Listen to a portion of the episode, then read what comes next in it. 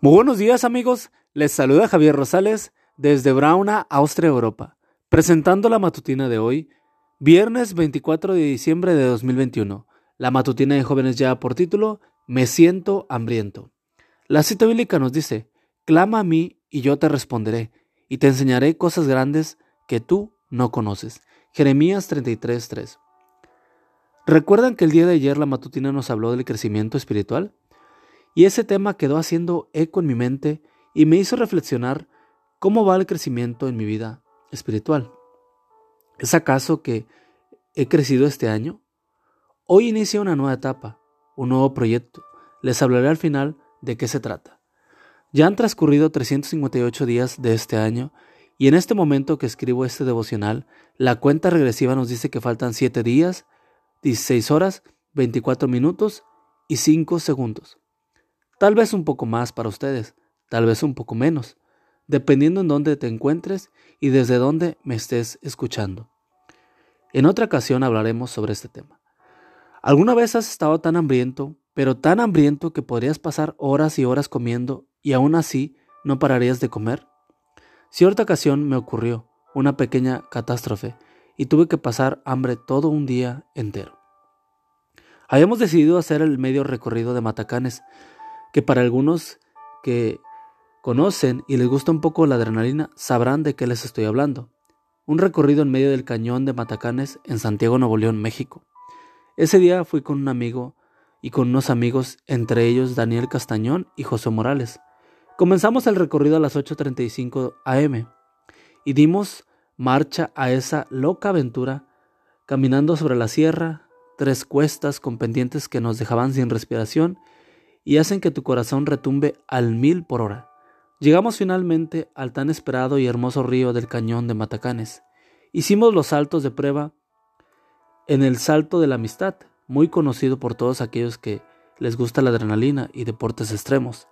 Avanzamos a esos saltos y pozas hermosas de agua color verde, azul turquesa, hasta llegar a la gran temida cascada, en donde muchos toman 15, 30 minutos o hasta más para saltar en una cascada abajo a una altura de 4.5 metros de altura aproximadamente. Todo iba bien hasta ese punto, pero al llegar ahí notamos que había una inmensa fila que demoró nuestro recorrido. Tardamos unas 3 a 4 horas ahí, seguimos el recorrido, pero la noche nos tomó por sorpresa y demoramos para salir hasta el río de las adjuntas. Finalmente llegamos ahí a eso de las 10.25 de la noche. Nos cambiamos rápido y comenzamos a subir hacia la carretera de Puerto Genovevo y bajar hacia la cola de caballo y después a la carretera nacional. Salimos a la carretera nacional a las 11.40 de la noche y fui a Montemorelos a dejar a mi amigo José Morales y otras amistades que él había invitado. Los dejé a las 12.07 de la mañana y salí para regresar a la ciudad de Monterrey y dejar la camioneta con mi amigo que me había prestado el vehículo. Dejé la camioneta a eso de las 1.45 am para ir a mi casa a Escobedo y de ahí llegar a las 2.50 am y poder acostarme a dormir sin haber comido más que frutas, chocolates, semillas y un pequeño lonche y un poco de atún, todo el día.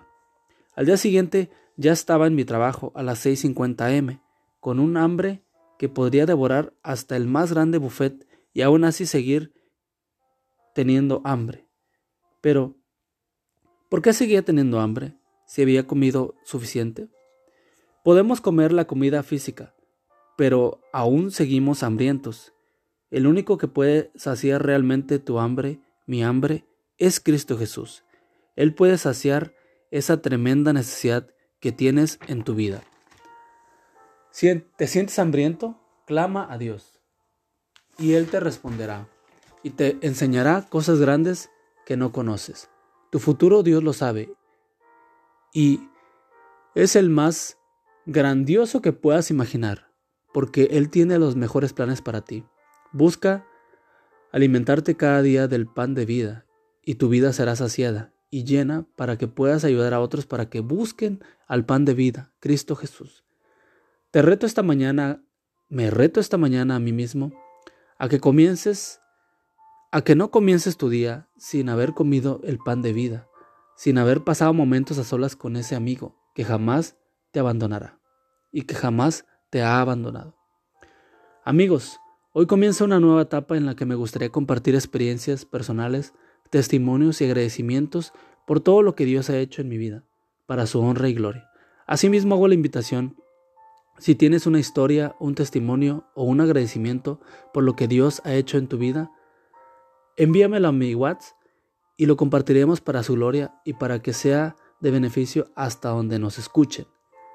Feliz Nochebuena y recuerda que Cristo viene pronto y debemos de prepararnos y debemos ayudar a otros también para que se preparen, porque recuerda que el cielo no será el mismo si tú no estás allí. Nos escuchamos hasta mañana. Hasta pronto.